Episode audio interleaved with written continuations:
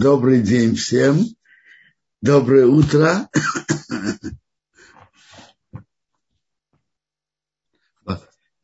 Мы продолжаем недельную главу Ваицы. Так интересно. Мы находились в недельной главе мы находились, как Яков пришел в Харан, как он женится на своих женах и как рождаются дети.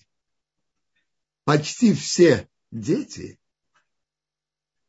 почти все сыновья Якова родились в нашей главе. Говорят точно, 11 сыновей, об их рождении написано в нашей главе.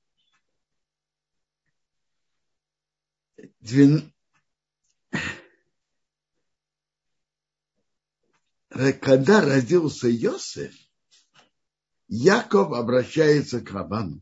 Отпусти меня, и я пойду к моему месту и мою страну.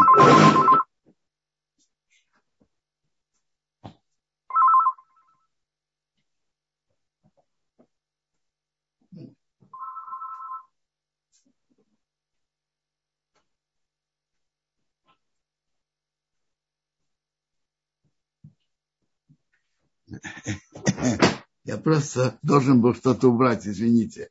И, и я хочу, я хочу идти к моему месту и в мою страну.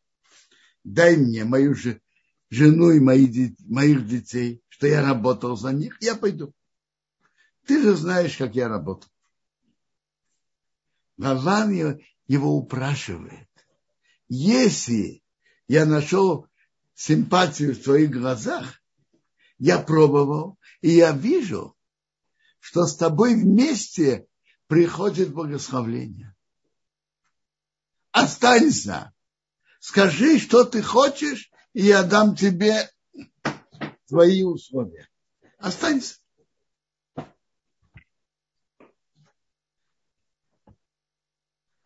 И Яков предлагает свои условия. Яков сказал, ты знаешь что? Из того, что уже от скота, который есть сейчас, так, так это пусть останется твоим. Но от приплода скота, от приплода скота, чтобы было так. От овец коричневые, а коз пятнистые полосатые. Приплод, который будет, пятнистый и полосатый. У коз и коричневый. У овец этот приплод будет мой. Так Яков договорился. И Тора нам рассказывает дальше, как, как шло шлет, шла эта договоренность. Тора говорит об этом довольно долго и подробно.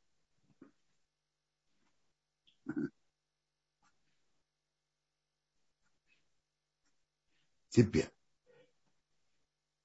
И что таки вышло? Вышло, Тора нам рассказывает, как Яков вырезал палки и ставила их напротив скота. И они рожали подобно.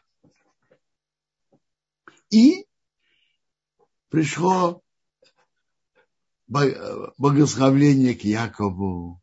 У него было много скота, верблюдов, рабов, раб, рабы.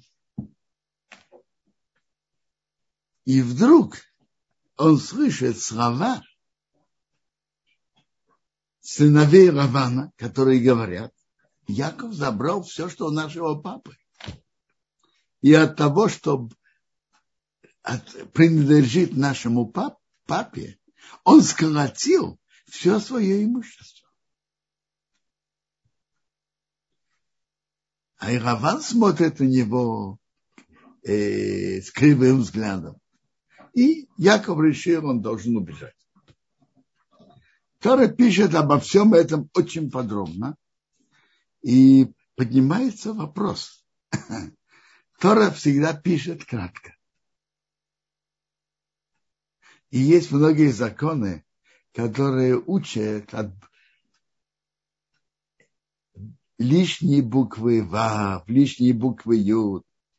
А тут Тора пишет очень подробно о всех их договорах и в отношениях, и что вышло. Для чего Тора об этом пишет? И что это нам дает? Мне кажется, что вся тут такой. Рамбан уже нас, нам сказал при правиле Медраша Масе Авод Симан Лебаним. То, что было с отцами, показывает, что произойдет с детьми.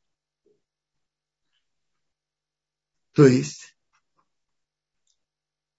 Тора пишет нам те события, которые э, впоследствии произойдут у еврейского народа.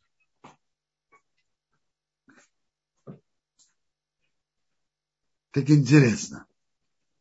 В этой главе, в истории с договором Якова с Раваном и в истории с, с овцами и козами, в их отношениях, Тора пишет нам о будущем существования экономи, экономической стороне существования евреев в двухтысячелетнем Галуте. Как они будут существовать?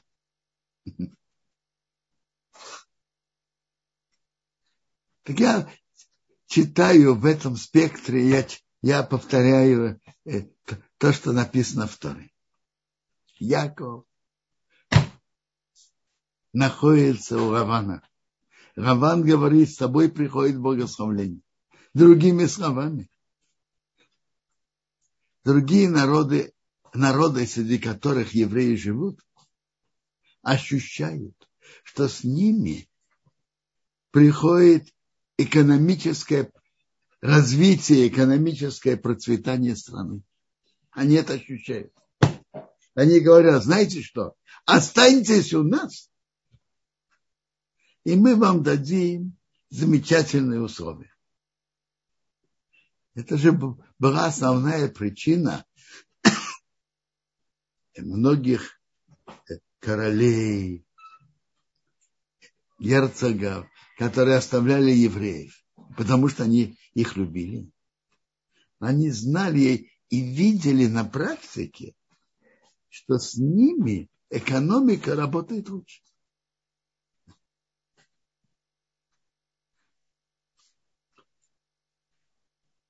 А вообще-то само существование евреев, экономическое существование евреев среди других народов было очень непростым, и было много удивительного в этом. Э,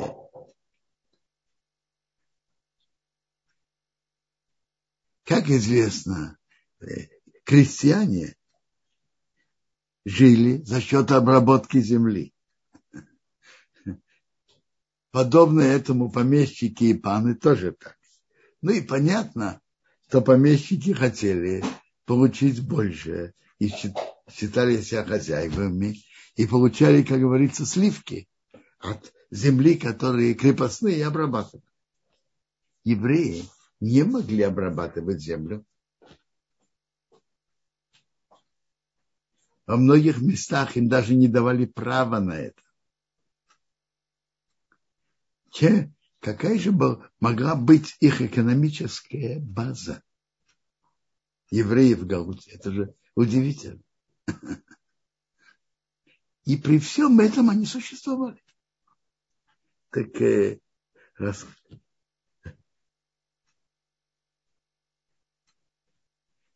Хават Алвавот Рабейну Бехая говорит, ты хочешь увидеть наблюдение Бога его руководство в этом мире, посмотри, мы живем среди других народов, и они знают, что мы другие, чем они. И мы э, притесненные. Мы люди второго сорта. Теперь, теперь же всем дали права. А в Средневековье нет, такого не было вообще. Не все имели права. И они знают, что мы ведем себя иначе, чем они, и других взглядов, чем они. И мы тут второй сорт, и все-таки экономически мы существуем, как они, а зачастую даже лучше. Это же удивительное явление. Как евреи экономически жили. Прибавьте к этому разные, были разные ограничения, налоги, особые налоги на евреев, самого разного типа.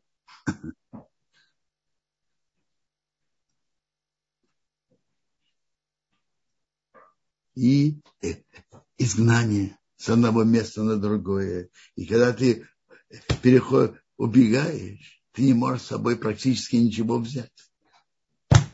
Ты рад, что ты спас свою жизнь. Евреи как-то, как-то существовали. Так э, я продолжаю, как написано в Торе. Раван говорит Якову, я пробовал, и я вижу, что с тобой идет браха. Теперь я прошу тебя, останься. Скажи, что ты хочешь. Яков говорит. Раван ему обещает. А потом он меняет свои условия много раз. Много раз. Многократно. И что и, и это написано. Яков сказал это, э, говоря с Раваном. Ты менял мои условия много раз. Ты менял условия, которые мы договорились много раз. Что можно было бы предположить? Что Яков выйдет гол как сокол. Нет. Написано, что у Якова было много скота, много овец, много коз, верблюдов, рабов, рабы. Это же удивительное явление.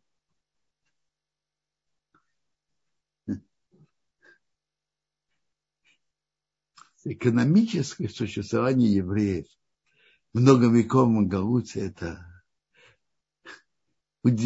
уникальное и феноменальное явление. Как они существовали, смогли существовать.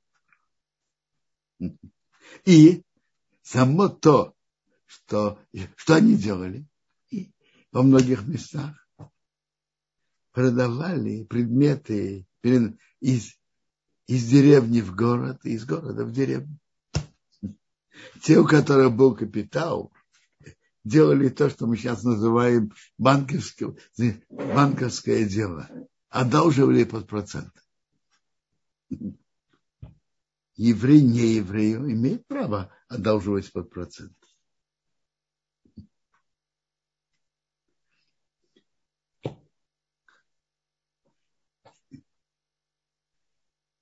Так э, благодаря чему это было? Тора пишет, что благодаря тому, что Яков вырезал, делал вырезы на палках и ставил их напротив скота. То есть Бог ему послал находчивость, и он находил пути, как сделать, чтобы он смог заработать. Так то же самое еврейского народа Бог дал ему особую находчивость в этом вопросе.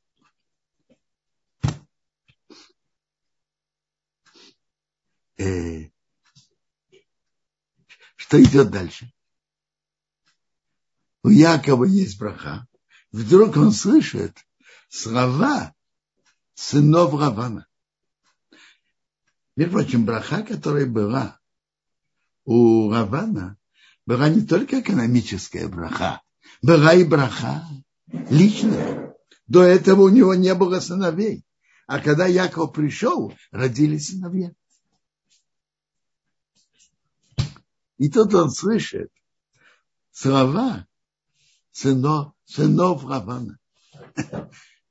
Яков взял все, что у нашего папы. И из того, что у нашего папы, он скоротил все это имущество. Вы когда-нибудь слышали подобные лозунги или нет? Скажите. А? Яков забрал из того, что все, что, все, что у папы, Яков забрал. И, и то, что и от того, от нашего имущества папы, он сколотил все это имущество. Яков. Это, как говорят, официальные антисемиты. А сам Лаван, официальная власть, не заявляет это прямо. Но Яков смотрит на лицо Лавана, это не как вчера, а позавчера. Нет. И Яков понимает, это время, что надо уходить. И он тихо уходит.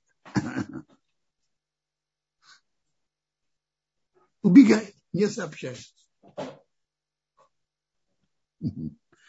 Он понимал, что если он попросит разрешения, ему не дадут, и он тихо уходит. Мне кажется, это очень подходит к тому, что написано в главе, к тому, что мы знаем из истории жизни еврейского народа. Теперь поговорим дальше, продолжим дальше о законах субботы. Мы говорили, на прошлой неделе мы говорили, что о запрете стирать в субботу. Одна из работ в субботу это, это стирка.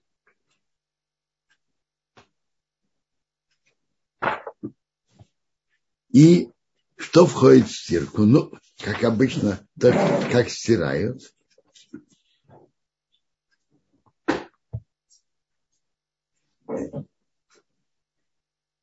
Любой, любая форма стирки запрещена. Приводится в Талмуде и в законе, что то же самое нельзя мочить в воде грязную одежду. Потому что мочить в воде это, это уже это, это стирка.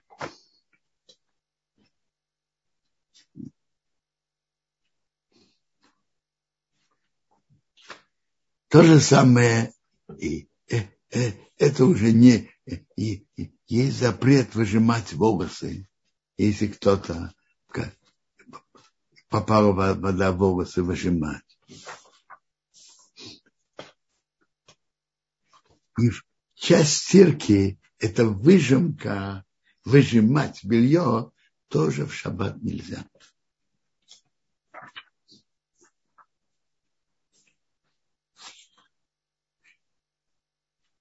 Интересно, задают, можно задать вопрос. А, мы вытираем руки о полотенце. Как это? Мы вытираем? Как, э, как можно вытирать, вытирать шаббат? Ответ на это такой.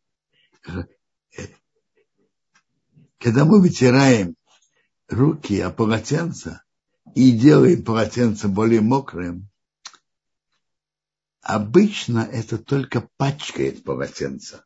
Это не делает его чище. Поэтому можно это делать.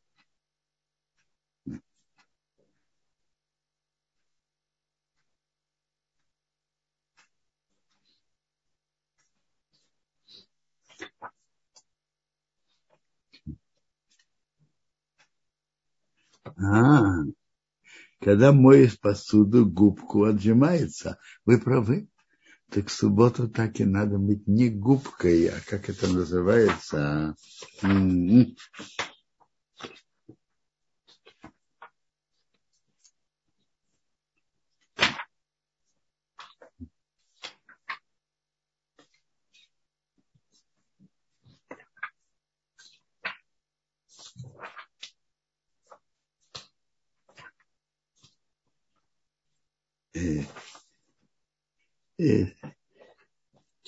Моют, моют не губкой в субботу. Впрочем, пользоваться амой в субботу можно. Мыть посуду можно. Но пользоваться чем-то не, не губкой, не что-то, что, выжимает, что выжимается.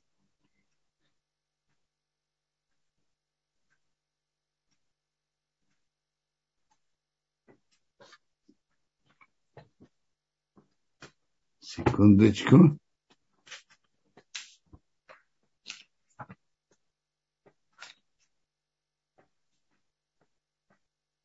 А, э, э, да. Э, тут вопрос такой. Хорошо. Продолжаем дальше то, что было дальше с Яковом.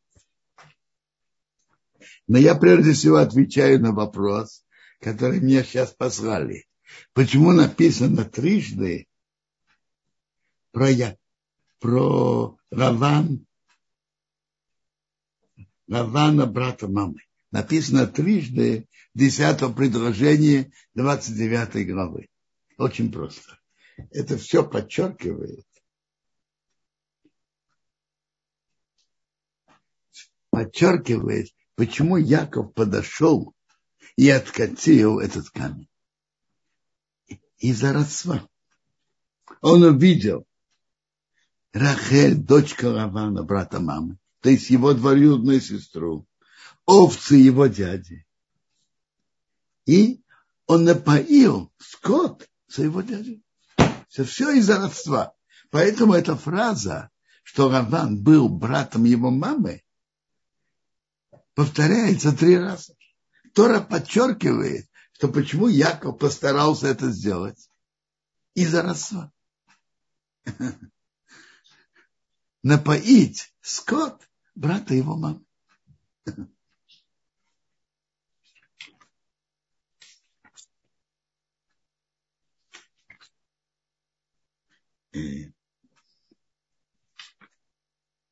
Яков убежал, а Рахель пока взяла и своровала идол своего папы,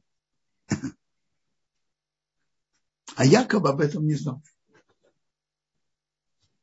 Раван гонится за Яковом. Нет, э, Равану сообщили на третий день, что Яков убежал. Он взял своих братьев с собой и погнался, и догнал его. Что Раван хотел? Раван хотел догнать и заставить Якова со всей своей семьей вернуться обратно к нему.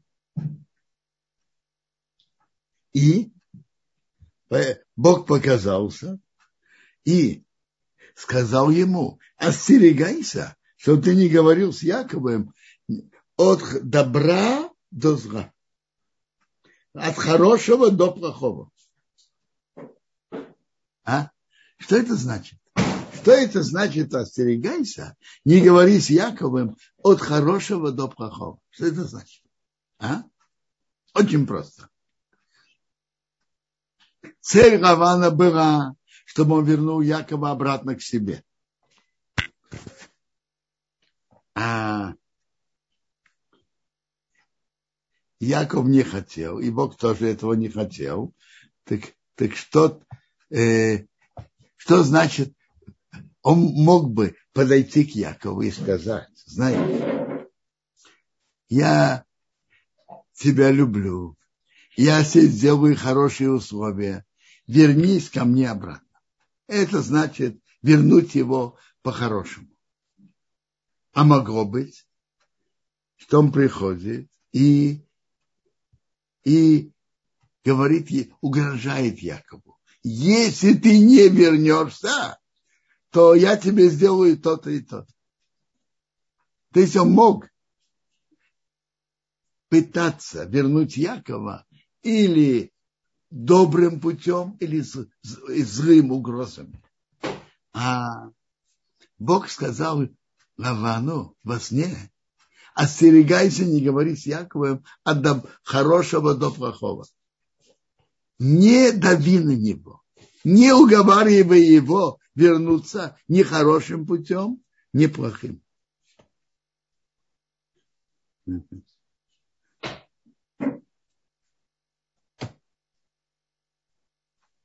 Но Раван догнал Якова.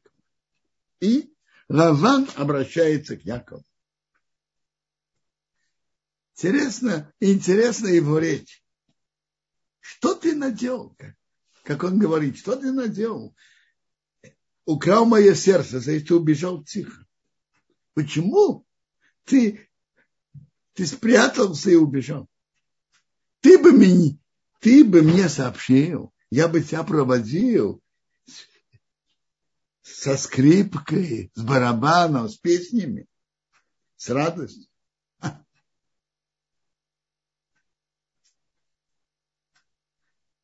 А продолжает. Кажется, очень красиво, нет? А продолжает. Я могу сделать тебе плохое.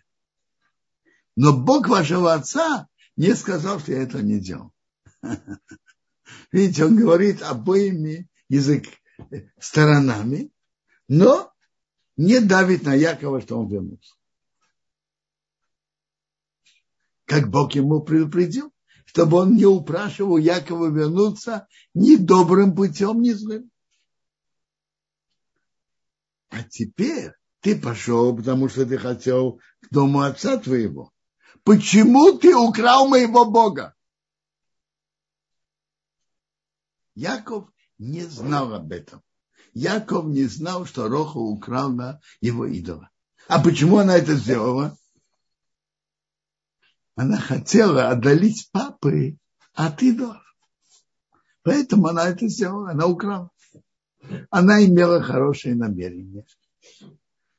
Но вопрос, должен, она могла, должна была это делать, не должна, могла, не могла. В Зоре приводится критика на это, что это было неуважение к папе. Правильно, намерение хорошее, отдалить папы от идолов, но должна ли она была это делать? Могла ли она это делать?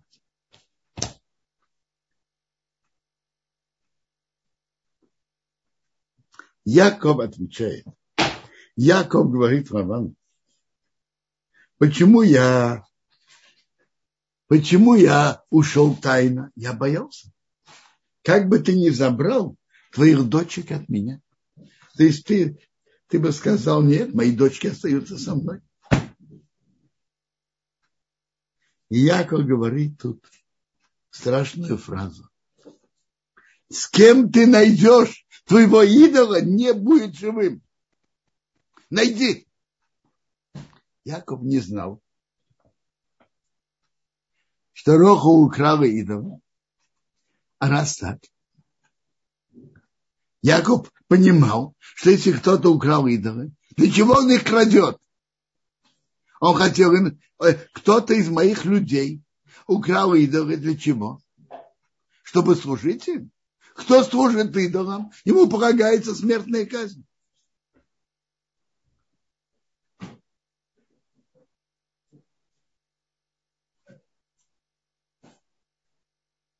Кто служит идолам, полагается ему смертная казнь. Так Яков э, задрожал от такой мысли, что кто-то из его людей забрал идол Лавана. Для чего он забрал? Наверное, чтобы служить. А чтобы служить, чтобы он не остался в живых. Но у больших людей слова имеют могучую силу. От этих слов-то, из-за этих слов, что Яков сказал, Рахель погиб, умерла. Яков сказал, с кем ты найдешь своего идола, не будет жить. А кто, а кто действительно взял его? Рахель, так она очень скоро умерла. Видите, как надо остерегаться своими устами. Яков это сказал, и он потерял свою любимую жену Рахель. Должны беречь наши уста. Что мы говорим? Яков, что сказал эту фразу, он сказал, как ревность на служение идолам. Для чего человек идет воровать идол? Чтобы служить ему. Чтобы он не, не жил. Ему полагается смертная казнь. Раван пошел, искал обоих служанок, парад Келеев, парад Керахель, повсюду искал, не нашел. Пока он искал, Яков молчал. Почему? Яков предполагает, что никто не украл идола. Но знает это так или нет. Пока это не выяснится сто процентов, Яков молчит. Вот когда Раван искал и не нашел, тогда, и тогда уже Яков начал говорить с Раваном.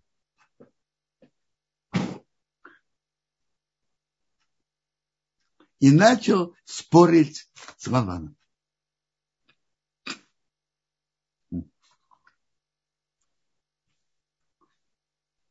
Смотри, как, как надо спорить, а? Как люди спорят один с другим. Есть несколько форм, видов, как люди спорят. Мы должны учиться у Якова, как он спорил с Лаваном.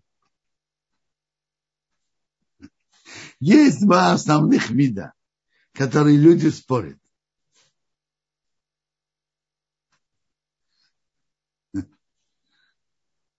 Есть путь, что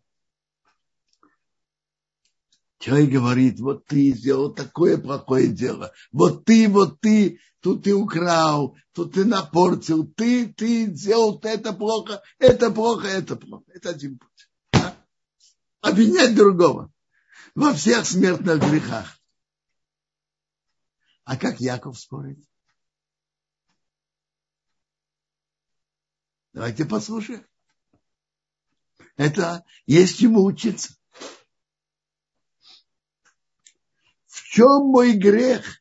В чем мое нарушение? В чем мое преступление, что ты гнался за мной? Ты пощупал все мои предметы. Нашел что-то из посуд предметов твоего дома? Положи твоими людьми и моими людьми. И пусть они разберут. Двадцать лет я с тобой как я следил за овцами. Разорванное я не, не приносил. Я сам за нее платил. Украденные днем, украденные ночью. И тут говорится насчет честности Якова, как он честно трудился. Я был днем, жара меня донимала, и лед ночью, и сон уходил, с моих глаз. То есть Яков говорит к Равану, почему ты меня подозреваешь, что я что-то забрал, что я украл? Я ведь всегда вел себя честно. Почему вдруг ты меня подозреваешь? Я не дал повода, чтобы ты меня подозревал. Я всегда вел себя честно.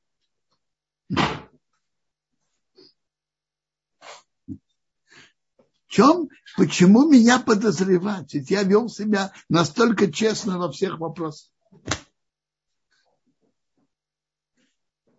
Это, это, этому надо учиться у Якова. Как спорить и ругаться с другим. Ты меня подозреваешь в том-то и том-то. Я не дал повода, я не дал повода своим поведением, чтобы меня подозревали.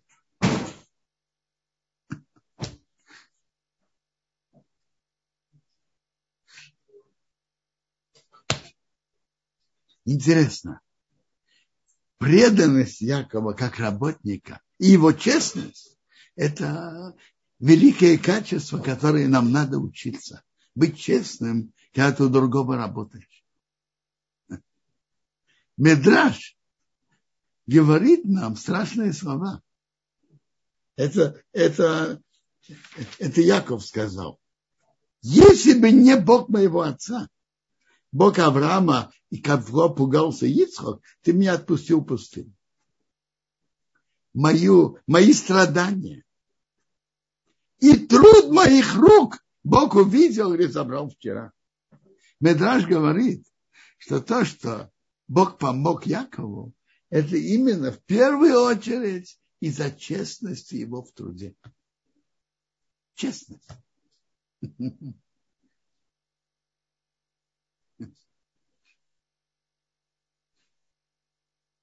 Честность на работе, честь, быть честным во всех вопросах.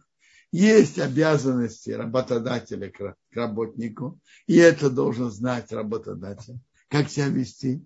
А есть честность работника э, хозяина. И это есть что учиться у Якова. И это то, что ему помогло и спасло. Талмуд нам рассказывает историю. Когда не были дожди, приходили к большим людям, чтобы они молились Богу и чтобы пошел дождь. Как-то не было дождя. Они пошли к внуку Хойня Магова, к Абахилке. И тому там рассказывает, в трактате это нет несколько интересных штрихов, как было. Они пришли к нему. Пара знатоков Торы, которых послали к нему просить Бога о дожде, пришли к нему, а он работал в поле у кого-то. И он с ними не... В конце они его спросили о всех его странностях в поведении, и в том числе об этом. Они его спросили, почему ты с нами не беседовал, не сказал шалом. Он сказал, я, я наемный рабочий. Если я буду с вами беседовать, это будет за счет моей работы. Какое право я имею на это? Когда он их привел домой, Талмуд рассказывает дальше, как он... Э, еще есть несколько интересных штрихов. Он сказал, наверное, они пришли у меня просить Бога о дожде. Сказал своей жене, давайте зайдем, поднимемся наверх помолимся Богу, и то пойдет дождь. И тогда уже пошел дождь. Ну, я им скажу, ну, вы не нуждаетесь во мне, в моих молитвах, дождь уже пошел. Он поднялся с женой наверх, помолились. Там вот приводит, что дождь появился как раз со стороны его жены. Они спустились, и теперь он спрашивает их, а для чего уважаемые люди ко мне пришли? Там ведь знатоки тоже для чего? Ведь просить Бога о дожде. Он говорит, а, слава Богу, вы не нуждаетесь в Абахилке, дождь уже идет. Хорошо. Если есть вопросы, пожалуйста. Бенцион, огромное спасибо за замечательный урок. Есть вопросов немало. Давайте. Часть вы уже отметили. Э, по поводу мытья э, посуды в шаббат. Теперь есть еще вопрос такой. Берешит 29.10 повторяется три раза фраза Лавана, брата своей матери. Так Инна спрашивает, зачем это? Мне кажется, что я в, в уроке на этот вопрос ответил, что эта фраза говорится было, когда он увидел, он увидел Рахель свою двоюродную сестру, дочка Лавана, брата мамы, и овец. И он тогда откатил камень и напоил скот Лавану, братьев своей мамы. То есть из-за родства. Он так постарался откатить. И это тут подчеркивается три раза. Спасибо большое. Э, как из э, высказывания Рахели боролась я перед Богом сестрой моей и одолела, получилось именно в Талит. Что? Э, как из того, что сказала Рахель, что она боролась перед Богом со своей сестрой, получилось имя Нафтали? Нафтали.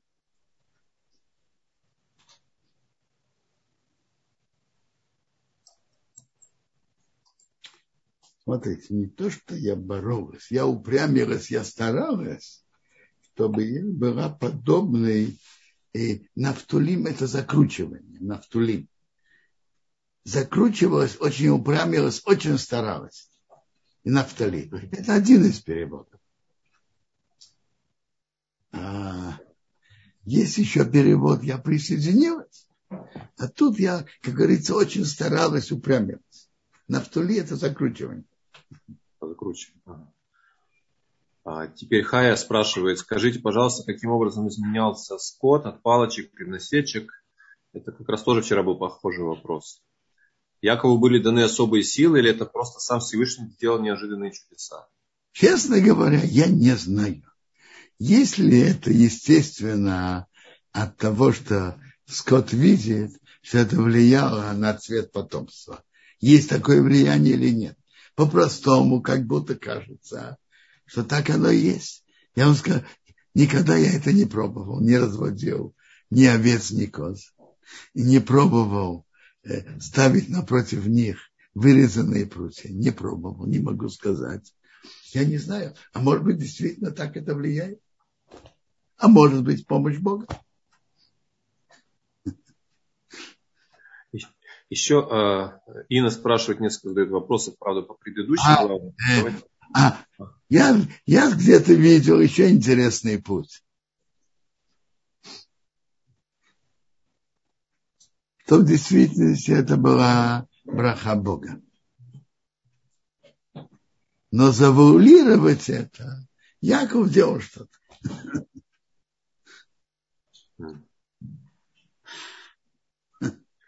То есть никакой связи между результатом и этим действием? Возможно.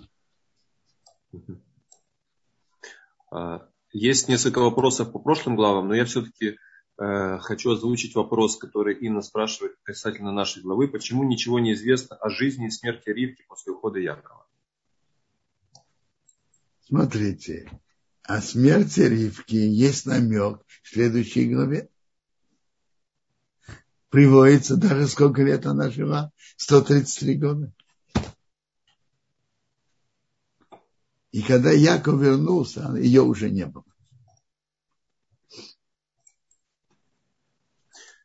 А, вопрос у Сары. Уважаемый Раф, а как Яков почувствовал, что пришло время уходить от Лавана? Почему он ушел именно тогда? Смотрите. Смотрите. Как, какие, по-простому, как написано, по-простому ведь написано, что он услышал слова сыновей Равана. И он увидел лицо Равана не как вчера, а позавчера. И сразу же написано, Бог сказал к Якову, вернись к земле твоих отцов, и твоей родине я буду с тобой. Написано это тоже. Он увидел лицо Рав, он услышал слова сыновей Равана. Он увидел лицо Равана, что он, как он на него криво смотрит. И, и Бог ему сказал, вернись к дому твоих отцов. Но интересно, с самого начала он хотел уйти, когда родился Иосиф очевидно, что Йосиф имеет духовную силу, он боялся Исава. У Йосифа есть духовная сила против Исава. Когда родился Йосиф, он им принял решительность вернуться. Но Лаван его уговорил.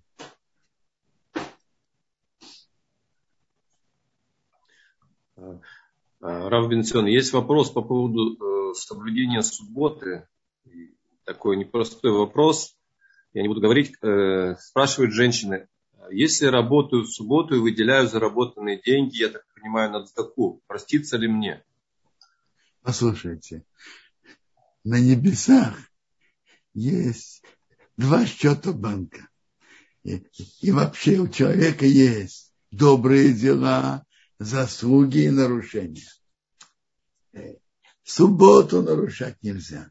Даже чтобы давать бедным, нуждающимся. Только если есть опасность для жизни, можно и надо нарушать субботу. Без этого субботу нарушать нельзя. А нарушать субботу, чтобы давать бедным, это, это, это, это нельзя. Я приведу комментарий, по-моему, это комментарий Рамбана на главу китайцей. Есть, есть история запрет. Плату блуднице нельзя приносить жертву. Блуднице дали подарок барашка. Нельзя это приносить жертву в храм. А почему? В чем смысл этого закона, запрета? Рамбан объясняет это так что могут найти блудницы, которые скажут, а я что, я для себя это делаю? Да нет, я это делаю, чтобы то, что я получу, я принесу в жертву в храм. Так кто рассказала, что это противно перед Богом? Делать, делать преступление, чтобы, чтобы этим это приносить в храм. Это перед Богом противно. Спасибо большое. Э, я вижу, подняла руку Маира. Маира, пожалуйста, вам слово. Включайте, пожалуйста, микрофон. Э, здравствуйте, спасибо большое раз, спасибо большое организаторам за замечательные уроки. У меня такой вопрос по поводу того, что э, ушел значит, Яков Сукот после встречи с Исавом. Зачем он ушел в Сукот, хотя значит, там родителей он давно не видел, не был давно дома какая такая была серьезная причина? Это первый вопрос. И второй вопрос. Смотрите, есть смотрите, такой... Это же относится, это относится к следующей главе, главе Ваиша. Мы пока а. еще воейцы, и в действительности на Якова есть претензия. Почему он так медленно шел? Есть претензия. И приводится, что история с Диной произошла так из-за этого. Что он так задержался? Он должен был идти быстрее. Совершенно верно. А я извиняюсь, а есть такой мидраж, тоже опять-таки в следующей главе, э, связанный с Рахелью, что когда э, э, Яков встретился с Исавом, вроде как она была беременна Бениамином. А если она была беременна Бениамином, как она могла потом рожать его, когда Яков уже вернулся, возвращался в Эрец, и она в родах умерла? Это же прошло уже больше, чем полтора года. Как это могло быть? Или это что-то непонятно? Э, я вам Или... скажу, надо найти этот метраж и сделать расчет по времени. Честно говоря, я это не делал, не знаю. Надо найти этот метраж и проверить по времени. Спасибо большое. Да, шаббат шалом. Шаббат шалом. Э, спасибо. Есть еще вопросы? А, Равбенсион, есть вопросы по поводу шаббат я вижу, но, по-моему, вы уже смотрели, отвечали. Ну, давайте, может. Какой вопрос все-таки? А, а меланиновой губкой можно мыть посуду, спрашивает Хая. Меланиновой. Я просто не очень понимаю, что это меланиновое. Что значит меланиновое? Я просто не знаю, что это такое. Я тоже не знаю. Хая, поясните, пожалуйста, напишите одним словом. А Рут еще задает вопрос, но это, правда, немножко больше по кашруту. У нас еще есть вопросы, которые Инна задавала по поводу прошлой последней главы. Я не знаю. Ну, как. может быть, давайте. Прошлая глава тоже глава. Вот, э, описывается, что Исхак выкапывает колодцы и называет их именами Эсек, Ситер и Хавот. И это является прообразом трех храмов. А какой прообраз двух следующих колодцев? В Бершеве и в Шива. Ага. Такий вопрос. То, что я вам говорил об этих трех колодцах, про образы трех храмов, пишет Рамбан. А вот что с ними? Что он сделал? Не знаю. Надо думать.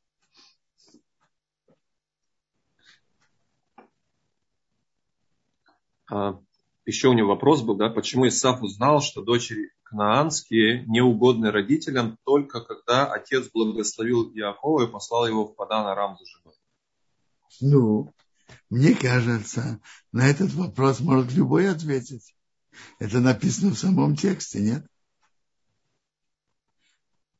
Ведь когда Ицхак благословил Якова месяц браховый, что у тебя выйдет великий народ, и ты будешь продолжателем Авраама, так там было также, чтобы он взял из дочерей Равана.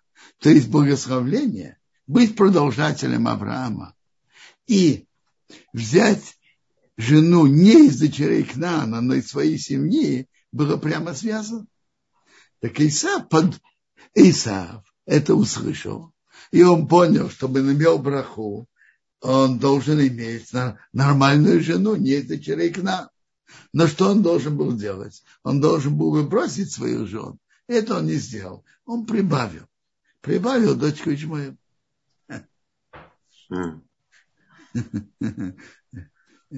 Смотрите, есть два, две линии у человека. Есть человек, который хочет делать желание э, равина, а есть человек, который желание равина его не, не очень интересует. Его интересует браха равина. И условия получения брахи. Так тот, кто хочет иметь и, и послушать, что, что папа Ицхо говорит, это значит, не бери из дочерей Кнана. То, что было ошибка, но сейчас надо исправить. Исава, он это не собирался исправлять. Но что? Чтобы получить браху, надо иметь детей от, от жены и семьи. Ну, он прибавил. Есть, есть две линии, я вам сказал. Слушать, что Равин говорит, или найти путь получить проход Рава. В данном случае от папы Ицхака. Рав Бенсион, можно, э, тут есть поднятая рука, мы включим микрофон. Анна, э, да, да. пожалуйста. Шалом, уважаемый Раф, вопрос на Хумаш. Сегодня я читала 33-й посук. Там говорится о маршруте Лавана. Сначала он зашел к Якову, ну, где Рахель, потом к Лее, а потом вернулся в шатер Рахель, ну, то есть она же с Яковом жила. Снова вернулся, и там комментарий написано, что берешит раба написано, потому что он знал, что она все ворошит. Чего она он что, заметил, что она начинает прятать или что это имеется в виду? Спасибо. Нет, я не думаю. Возможно, когда была девочкой дома, она больше смотрела, что лежит тут, что лежит там и так далее. Не то, а, что... то есть она, у нее такие особенности были. Такая типа. натура. Еще когда была девочкой. Так я это понимаю. Этот метод. Понятно. Спасибо большое. Хорошо. Э, Рав Венцион, если у нас еще есть немножко времени. А, пожалуйста. Э, тут Александр просит, может быть, предварить ответ на следующий вопрос. Э, он пишет так, может, это не очень уместно с моей стороны, попросить, пожалуйста, Рава сказать пару слов в память о моей маме Фейга Батарон. Похороны были в среду. Я понимаю, что, видимо, за Илуни Шама. Это вчера тоже Александр. Фейги Батарон, чтобы была Илуни вашей мамы Спасибо.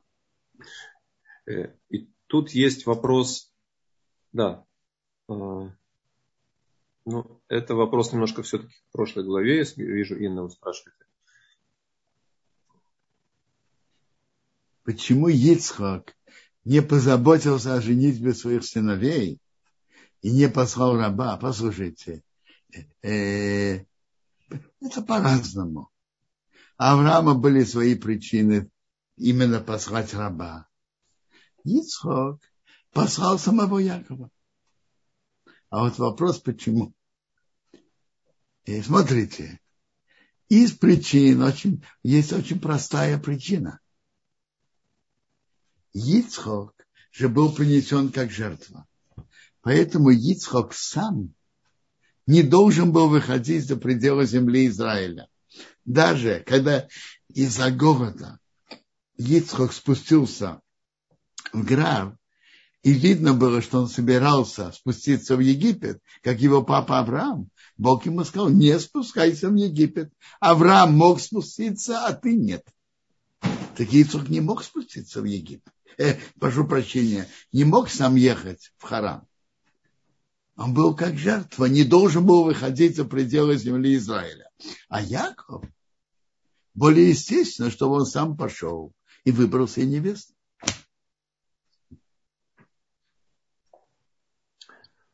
Спасибо. Сара, пожалуйста, ваш вопрос. Я вижу, вы поднимали руку. У вас а... микрофон включен, да. Да, здравствуйте. Спасибо большое, Рав, за урок. Вот у меня такой вопрос. А если Рахель и Лея знали о пророчестве, а, что всего будет 12 э, сыновей, то почему они тогда э, решили дать своих рабынь, а не сами родить, э, чтобы не самим родить всех сыновей? Спасибо. Мне кажется, что когда приводит это пророчество в Медраше, то они знали, так Раши приводит, что у него будет четверо жен и двенадцать сыновей. И поэтому Лея, когда она родила четвертого сына, она сказала, раз, раз есть на, на четырех жен двенадцать сыновей, каждая рожает по три. А я как говорят, перевыполнила план, родила четвертого. Тут особая благодарность Богу. Когда человек получает больше, больше, чем обычно, это нужно благодарить, особенно благодарить Бога. То есть они знали также, что будет э, четыре жены. Так в этом Мидраше написано. Спасибо большое. И, и, и, и также каждая хотела чтобы это не была просто жена, чтобы это была ее служанка, которая в какой-то мере имеет к ней отношение. Могли же быть другие две, две жены. Наоборот, она именно хотела, чтобы это была ее служанка. Чтобы это тоже в какой-то мере относилось к ней. Спасибо. Рав Бенсион, э, есть у Ольги вопрос в чате YouTube. Она э, спрашивает, есть ли какая-то связь, может быть, через Рахель, между украденными Терафим и ситуацией, когда Иосифа обвинили в краже, э, слегка, Бениамина обвинили в краже кубка в мешке. Смотрите, Мидраши пишется, что, по-моему, есть такое выражение в Медраше про Бениамина. Ганев бен Ганевте. Вор сын, сын Варихи. Есть такое выражение в Медраше, что братья так сказали Беньямин. А, Равбенсион, можно последний вопрос здесь немножко не? Пожалуйста. Но очень просили спросить. Руд спрашивает, а, как раз к шаббату сейчас готовится, видимо. Сковородка молочная, на ней пожарили блинчики, фаршированные мясом. А, статус сковородки какой? Сковородка с керамическим покрытием. Давайте начнем прежде всего, э, что с этими котлетами, я не знаю, что там. Э, э, эта сковородка была чистая. Да, об этом не пишет. Рут, уточните, пожалуйста. Сковородка была чистая. Когда, когда на ней было мясное, это прежде всего. Э, Рут, если вы напишите, э, пожалуйста, уже, может быть, позже или здесь в чате, я сохраню и передам Раву вопрос. Потому что я смотрю, по теме главы у нас пока больше нет вопросов. Смотрите, э, я уже насчет сковородки. Если сковородка была чистая, и в течение 24 часов ею не использовали для молочного, она была чистой. И в течение 24 часов не пользовались, не, не жарили молочное, то то, что было на ней сварено мясное кошерно. Но затем, но теперь вопрос, в любом случае надо, надо ее кашировать. А вот как кашировать? Это вопрос. Угу.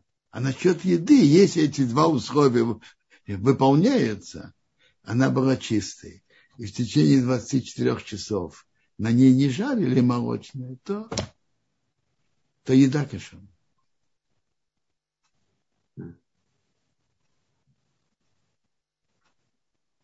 А, почему Рахель, почему Яков предложил Рахеле дать свою служанку? Ну, это же пишет уже Раша на месте, что это была беседа между Яковом и Рахель. Это, это надо подробно объяснить всю эту э, беседу. Яков, Рахель потребовал у нее, почему у меня нет детей?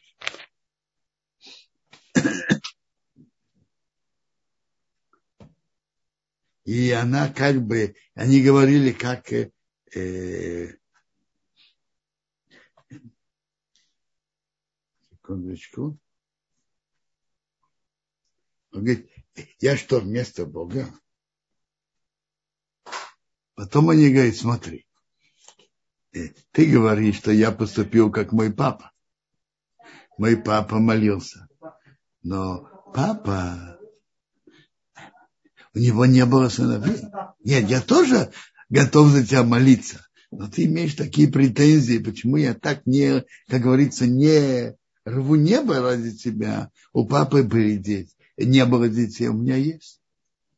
Говорит, ну, а дедушка Авраам, у него были дети, у него был Ишмаил Атагар, и он молился, сильно молился Богу, что у него были дети от Сары. Он говорит, ну, Сара вела свою служанку Агар в дом э, врона мужа. Она говорит, раз так, я это на это тоже готов. Я это тоже готова сделать. То есть это была беседа между ними. Так, так написано в Раши.